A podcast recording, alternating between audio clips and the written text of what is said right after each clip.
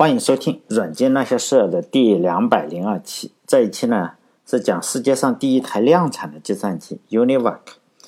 还是接着上两期嘛，就是两百期和两百零一期接着说。先回顾历史吧，先回顾一下，就跟那美剧一样。第两，因为大家可能都忘掉了，两百期的时候我说的是阿塔纳索夫和 Bury 这两位师徒呢，做出了世界上第一台有专利的，就是被被起码被法院认定认可的一台计算机，就是阿塔纳索夫 Burry。Computer 这台电脑，这台电脑是一九七三年的时候被法院打官司，就认认为是拥有计算机专利的。两百零一期的时候讲的是 Mercury 和他的 Eckert 这两个师徒呢，通过一系列不太光彩的操作，从阿塔纳索夫，就是从两百七这个人这里搞来了人家电脑的配方，好像可口可乐配方一样，然后和他的学生呢 Eckert 一起做出了另外一台电脑，就是 Mercury Eckert Computer。后来呢，由于二战爆发嘛，然后这两个偷来的师徒呢，两个人就参加了美国军方的弹道实验室的一个项目，要开发一台 ENIAC 的这个机器。这台 ENIAC 这个机器叫 Electronic Numerical Integrator and Computer，就是嗯，这台机器就是我们电脑、我们计算机书上嘛，第一章的时候或者是前言的时候就说人类历史上第一台电脑，实际上并不是哈，它之前就有，就 ENIAC。实际上，呃，这台电脑，ENIAC 电脑制造出来的以后，就上一期我讲了，它正常运行以后，二战实际上已经完，就是结束了嘛。它就一九四五年下半年的时候才做出来，它每秒每秒钟运算是五千次，这个时候已经是非常非常惊人的成绩了。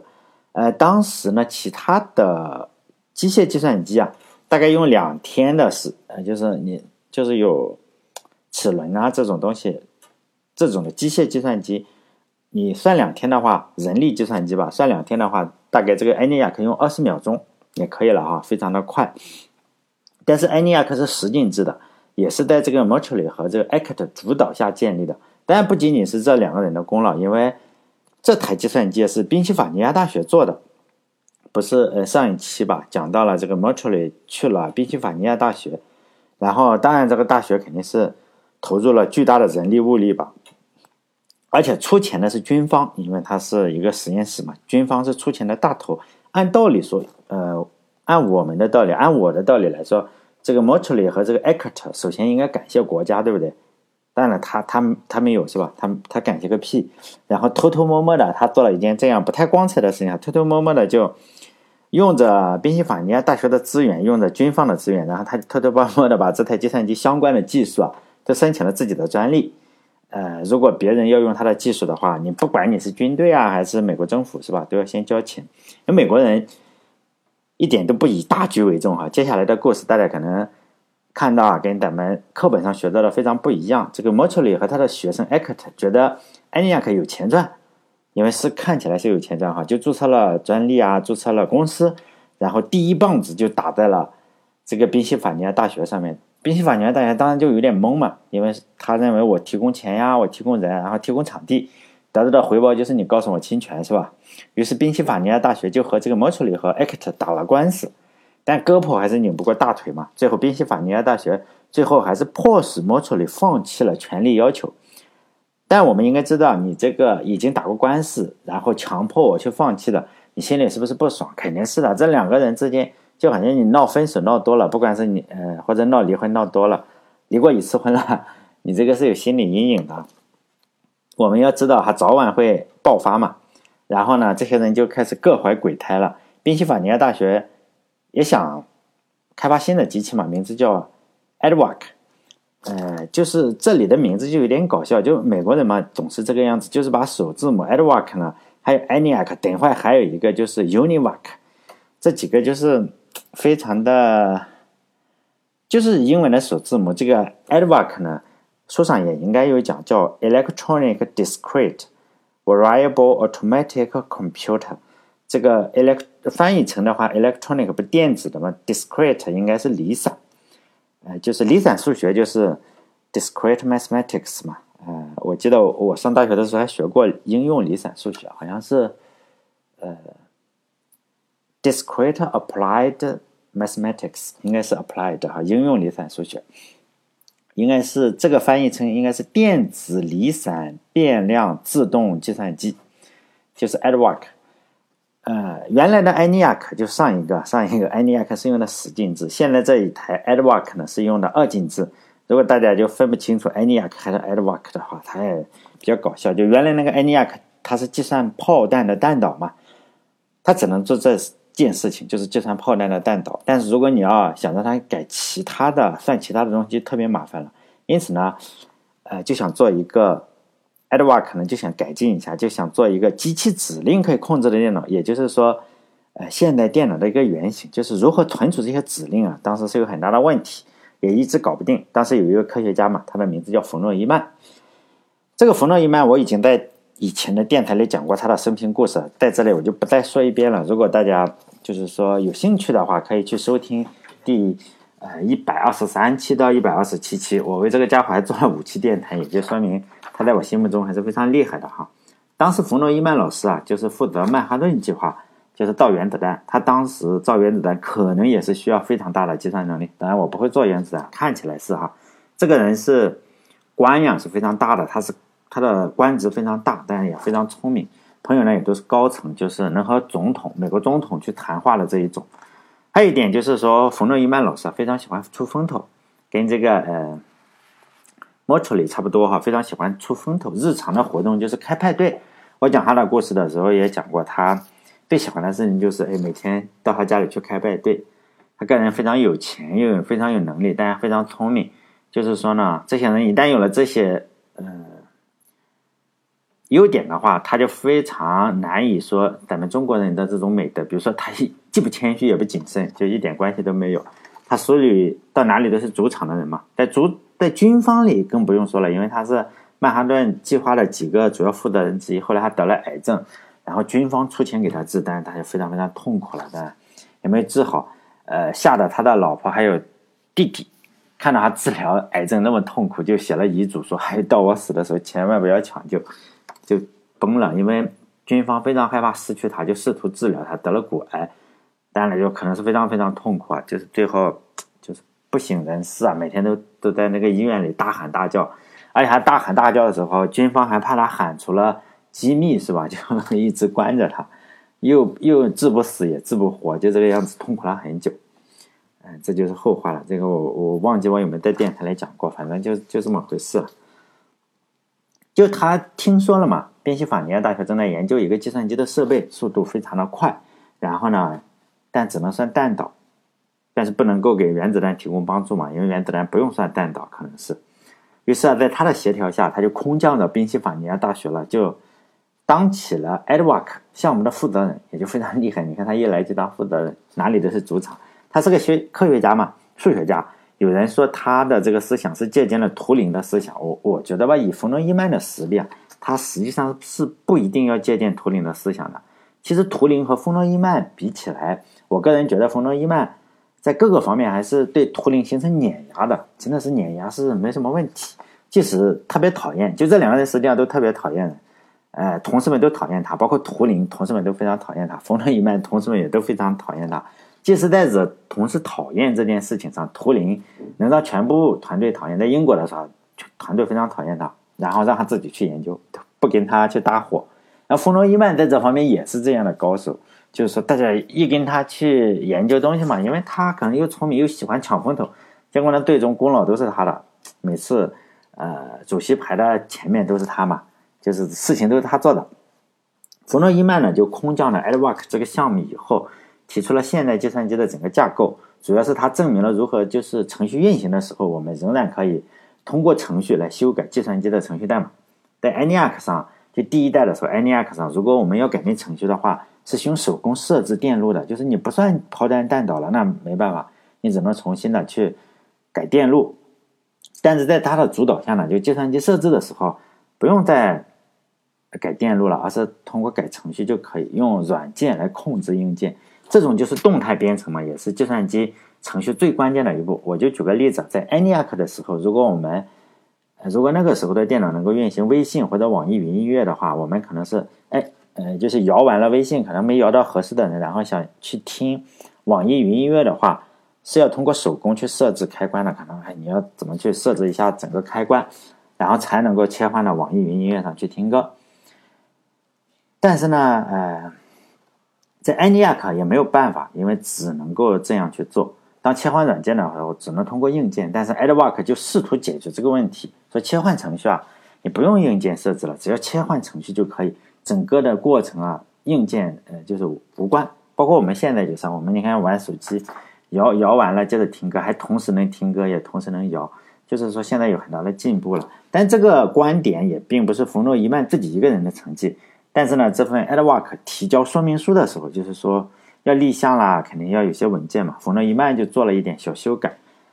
本来这个 AdWork 上面是写了三个人的名字，但是呢，他做了一个小修改，就把其他两个人的名字删了。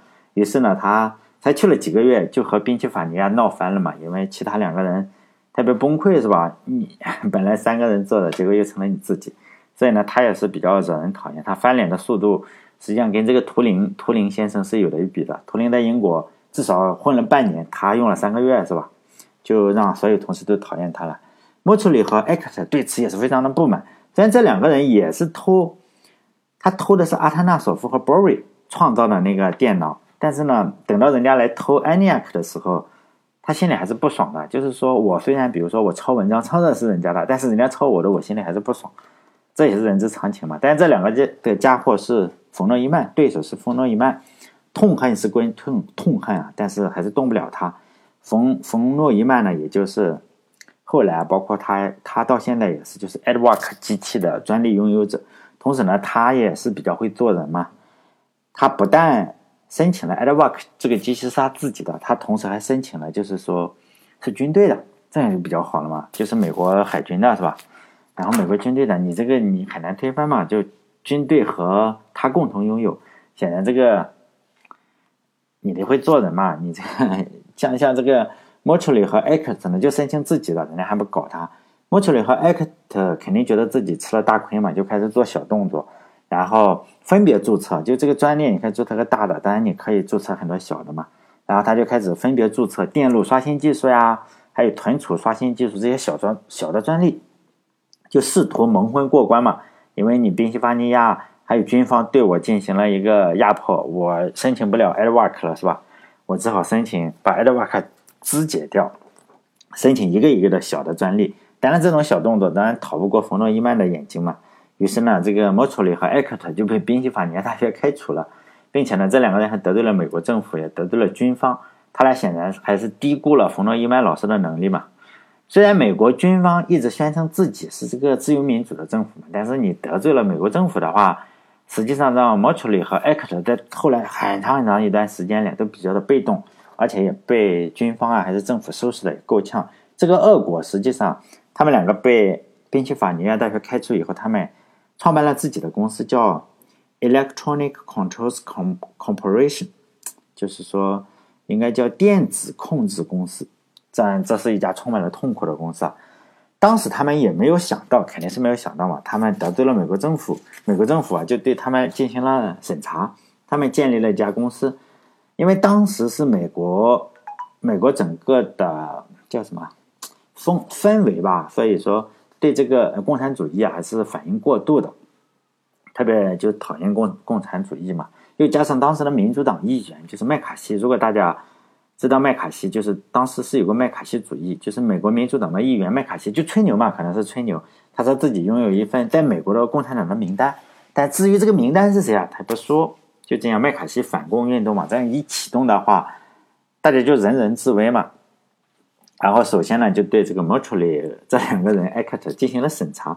当时他们两个傻大哥嘛，肯定是对美国国防部有怨言。结果人家国防部对他们也是有怨言的，你跟我搞专利，跟我抢这个计算机专利，这样一搞的话，国防部肯定是有很多钱嘛，然后美国的这个政府，呃，就肯定不给他，这个是想都不用想，就没有他的份。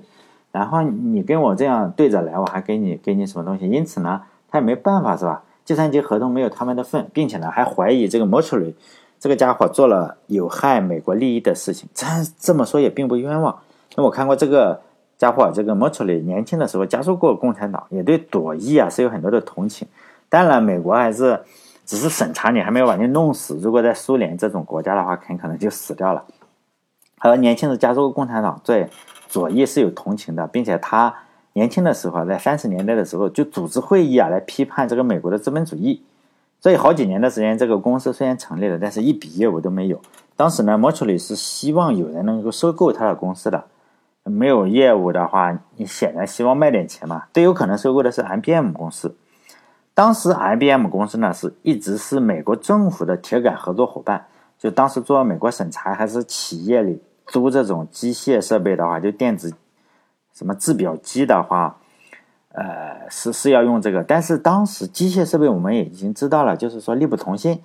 如果对美国人口审人口普查的话，可能需要一点新的技术才能够很快的去审查出来。莫楚里呢就觉得，哎，我这个是抓到了救命稻草的。但是 IBM 最后也是审查了好久嘛，最后还是没有买。原因是什么呢？当然，我个人觉得还是怪这个莫楚里这个人，他确实不是很会做人，他虽然很很喜欢出风头。就是在一九四六年九月的时候，IBM 当时是想买这个莫楚里呢，就和他的老婆去海边游泳，就说是在新泽西州的一个村子的，比如说度假村嘛，反正在海边嘛去游泳。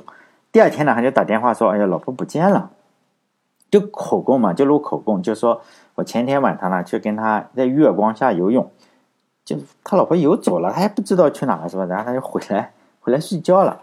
睡觉，第二天就报的警了，就过了一晚上，警察找了半天，然后发现他老婆就去世了，就淹死了，就在海边淹死了，而且是你肯定是淹死了嘛。只要是正常人的话，我们都觉得这个是有猫腻的。那警察没有证据嘛？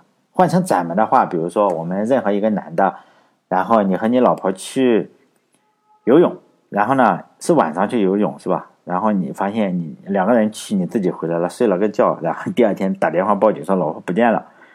你这个我们都觉得肯定是有问题的，但是美国又没有福尔摩斯，是吧？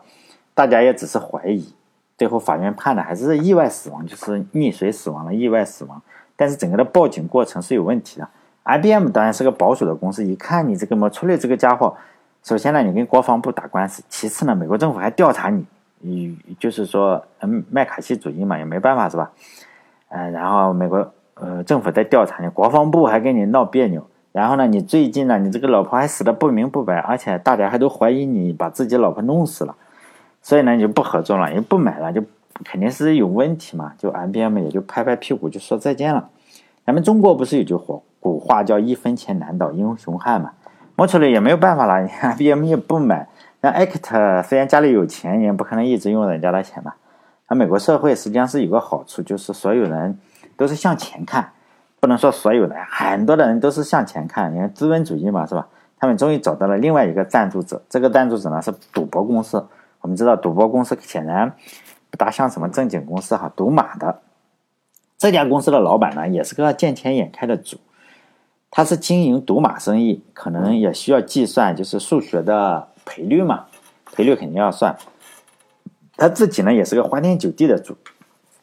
他们也就达成了交易，就说呢，两年时间我给你五十万美金哈，然后我就拥有你公司百分之四十的股份，看起来还可以哈。这笔钱简直就是及时雨嘛，知道吗？处理这个公司啊，反正没死透，就是国家的钱肯定是拿不到了嘛。然后 IBM 又不买了，就是有赌博公司，你别说赌博公司，有什么抢劫公司、毒品公司给钱也肯定要是吧？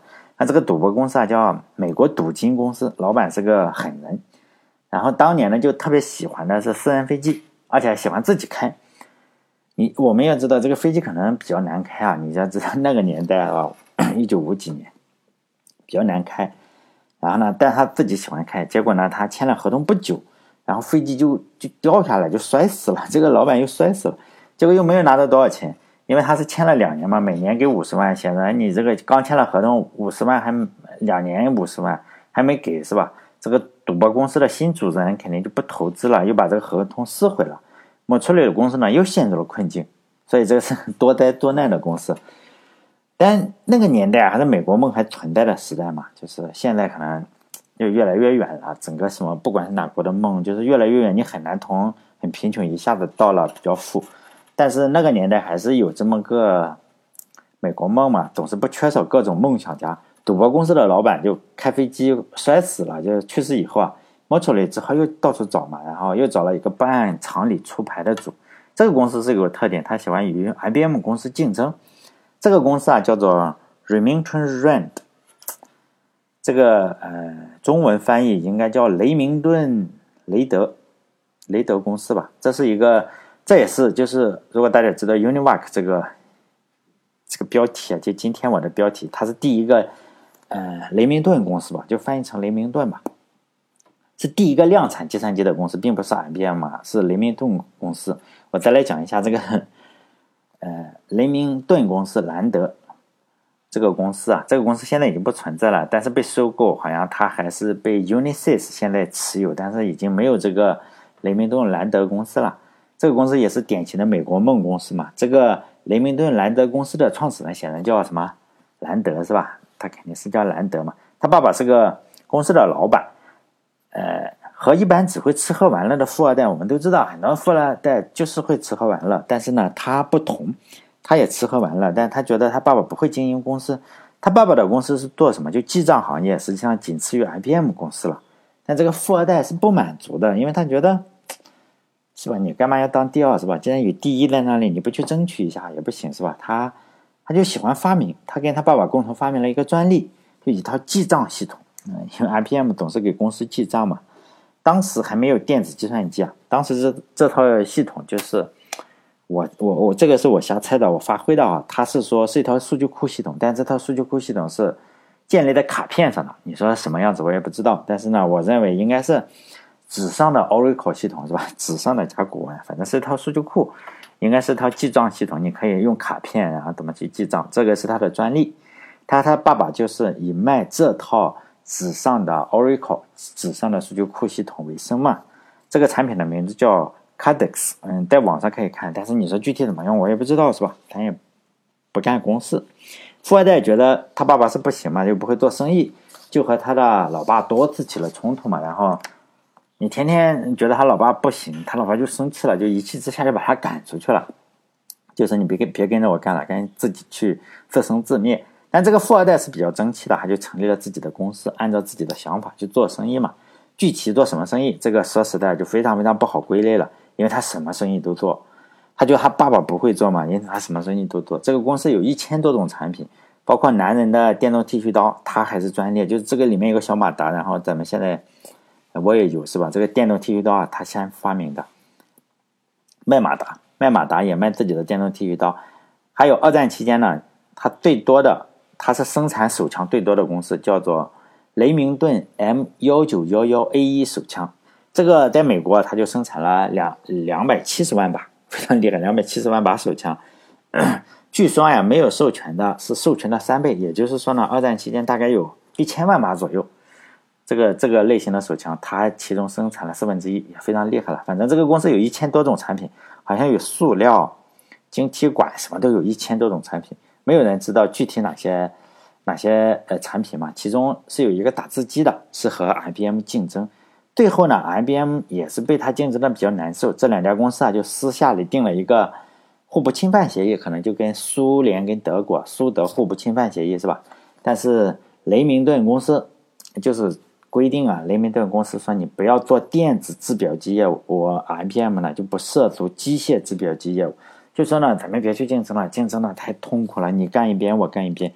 但最后啊，这件事情被人告了，告到司法部那里。司法部说那 不行，是吧？你这个叫什么？就是垄断嘛，是吧？你这个种协议不行，就把这个协议否决了。然后这两家公司只好开始竞争了，因为你口头协议是不行的嘛。后来雷明顿公司也就越来越火嘛。当当年他和他老爷子，他把他老爷子不是赶出去了嘛？然后他又办了。变得非常厉害，但比他爸爸是要厉害了。于是呢，他就花了个三百万美元，当年的三百万挺多了哈，把他爸爸的公司买了下来，也就成了他自己的子公司。后来这个公司就发展了有一千多种产品，已经当一个公司有一千多种产品的话，他已经不在乎多一种了，多一种电子计算机也没有什么关系。于是呢，这个雷明顿就决定啊给这个 m o t o r 投资，他也知道还有劣迹斑斑，但没关系，因为显然他他连。他爸爸都要打架的人，显然也这个性格也比较猛。他就说呢：“你做这个计算机，你只要做就可以，其他的事情我来搞。”然后呢，他就经过了一系列的兼并。雷明顿公司有一千多种产品啊，简直就有完整的生产链嘛。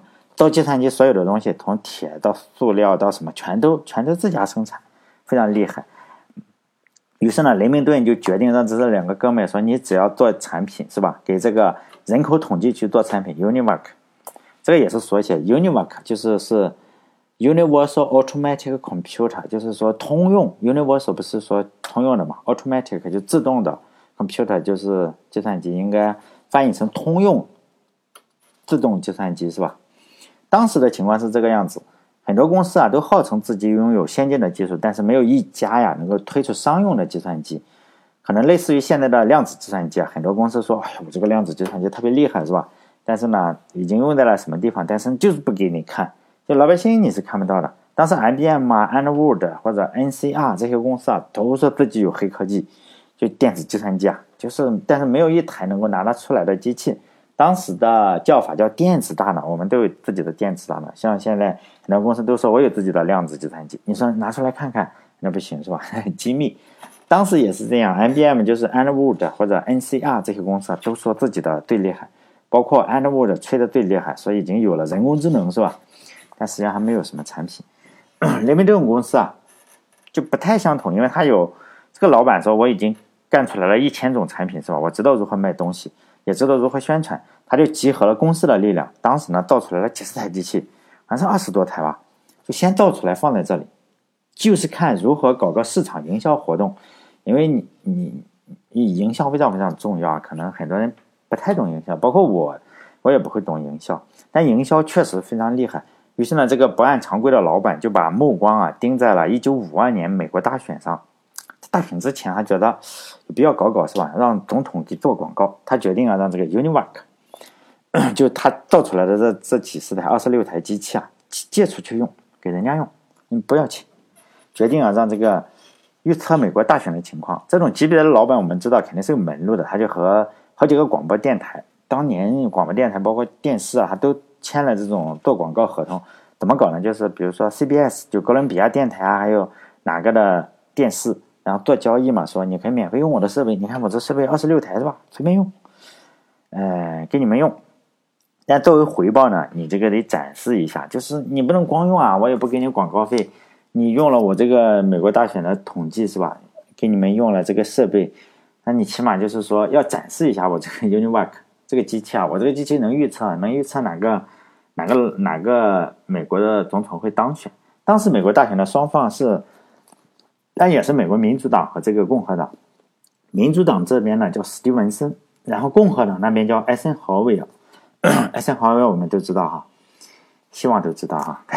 不管当时的民调啊是，就是说是民调啊还是报纸，都会认为是民主党会胜，就是史蒂文森会胜。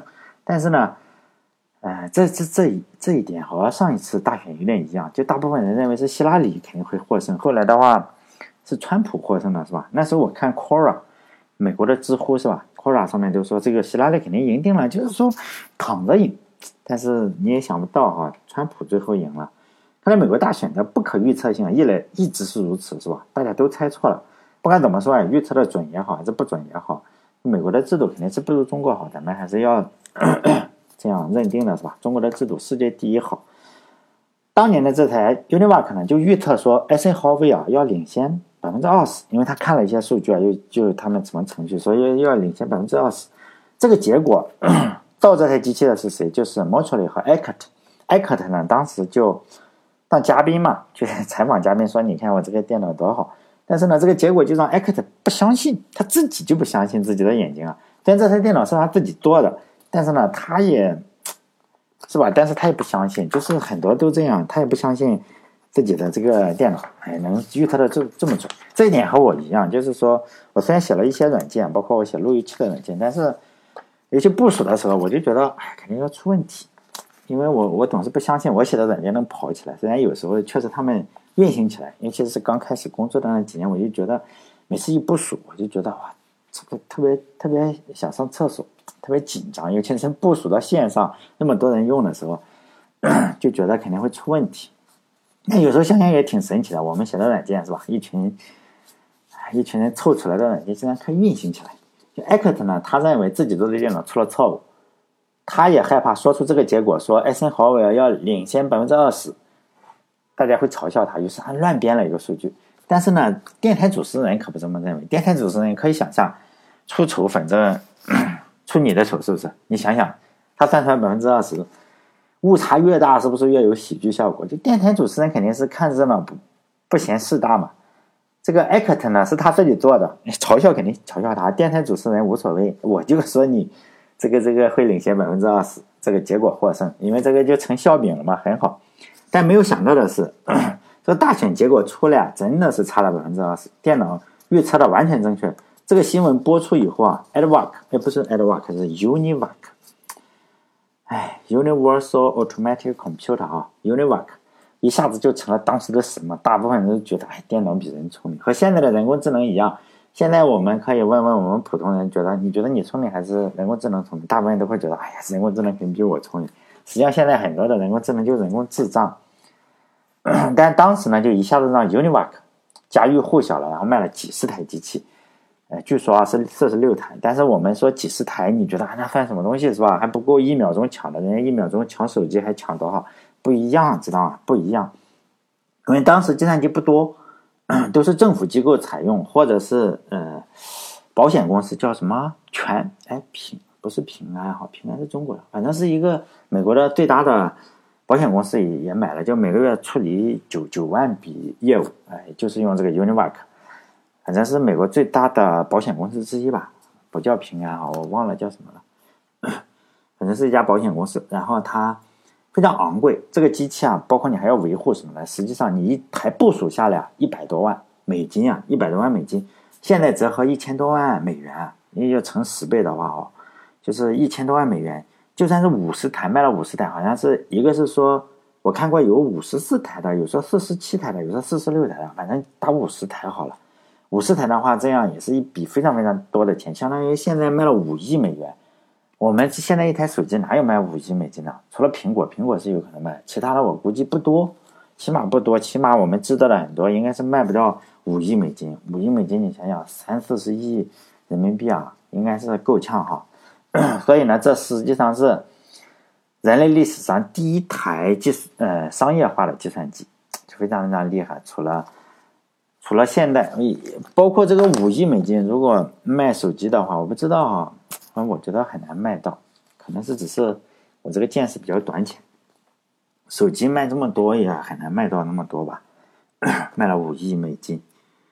然后 Univac 的话，它实际上后来出了好几个型号，但总体上来说呢，最高的 CPU 的速度大概是二点五兆，肯定还不如现在的电子表。这台机器啊，根据型号不同，它是电子管和晶体二极管都有，数量也不同。我看到有从五千六的，也有说有两万两万的。就是两万个晶体管，它之间有个搭配，就是说电子管多了肯定是晶体管少，晶体管怎么就高？反正好像现在高配低配差不多吧。尺寸呢，就是说这台机器 Univac 的话，大概是一百平米的房子这么大，还是比较大的。就是说七米宽，十五米长，我们可以看到比较两米高，非常大。但这件事情它深深的刺痛了，就是雷明顿兰德公司的老对手。IBM 公司嘛，当时 IBM 还是老沃森来当 CEO，他对这件事情就感到震怒，因为大选之后的第一天，所有的人都知道了 Univac 非常厉害，是吧？预测对了，但是呢，这个 Univac 这个机器不是 IBM 生产的，因此呢，他就把公司的高层喊过来一顿臭骂。这个人的脾气也不好，他就让经理解释一下，你们如何让 Univac 拿到了 CBS 的合同。包括人口普查的合同，是不是？因为相比于 IBM，雷明顿公司一年赚的钱还不如就是 IBM 一年投入的研究经费多。就在一九五零年的时候，雷明顿的净利润是一千万美元左右，但同期的话，IBM 投入的研发机械类的大概就是一千万，也是一样，就是它的利润总净利润还不如 IBM 投入的研发费用多。但是呢，竟然还让这个 Univac 拿到了合同，所以呢。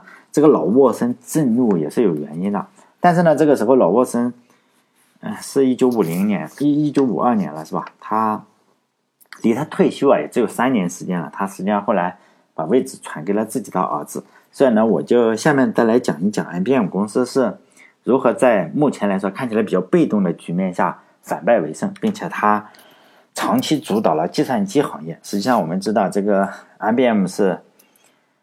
呃，从大型机到微机，什么它都有巨大的贡献。它实际上是长期的主导了这个计算机行业嘛。好了，这期就到这里。嗯，欢迎关注我的微信公众号“软件那些事”六个字哈，“软件那些事”后面有个儿子的啊，就是我是模仿明朝那些事儿的，就天涯明月写的明朝那些事，我很喜欢看那本书。然后呢，关注我的微信公众号。当然，现在因为我我上一期吧，哎，不是上一期，上上上被人投诉，然后说你这个是误导啊，点广告什么的，是吧？实际上我广告被封了，所以呢，如果大家有钱的话，可以帮我给我打赏。也没有办法，因为呃被封了嘛，所以说这个东西要抓紧点，是吧？一一旦。嗯，比如说现在已经被封了，想点也没机会了，是吧？被腾讯封了，但也也没有多少钱。说实在，即使我那时候天天说帮我点广告的话，大概四十块钱，四十块钱的广告，大概呃赞赏呢是不到二十块钱。因此，大概就是说现在赞赏总是能够呃，因为大家都是学生啊，大家都是我也是学生过来的，都比较穷。实际上平均每个人是两块钱吧，这个平均啊，平均两块钱，然后。大概有十个人赞赏，你实际上是可以拿到二十块钱平均啊，有时候会会有人比较多，有时候会有人是一块钱这个样子。好了，呃，欢迎关注我的微信公众号，然后以后看看再怎么做嘛。这一期就到这里，再见。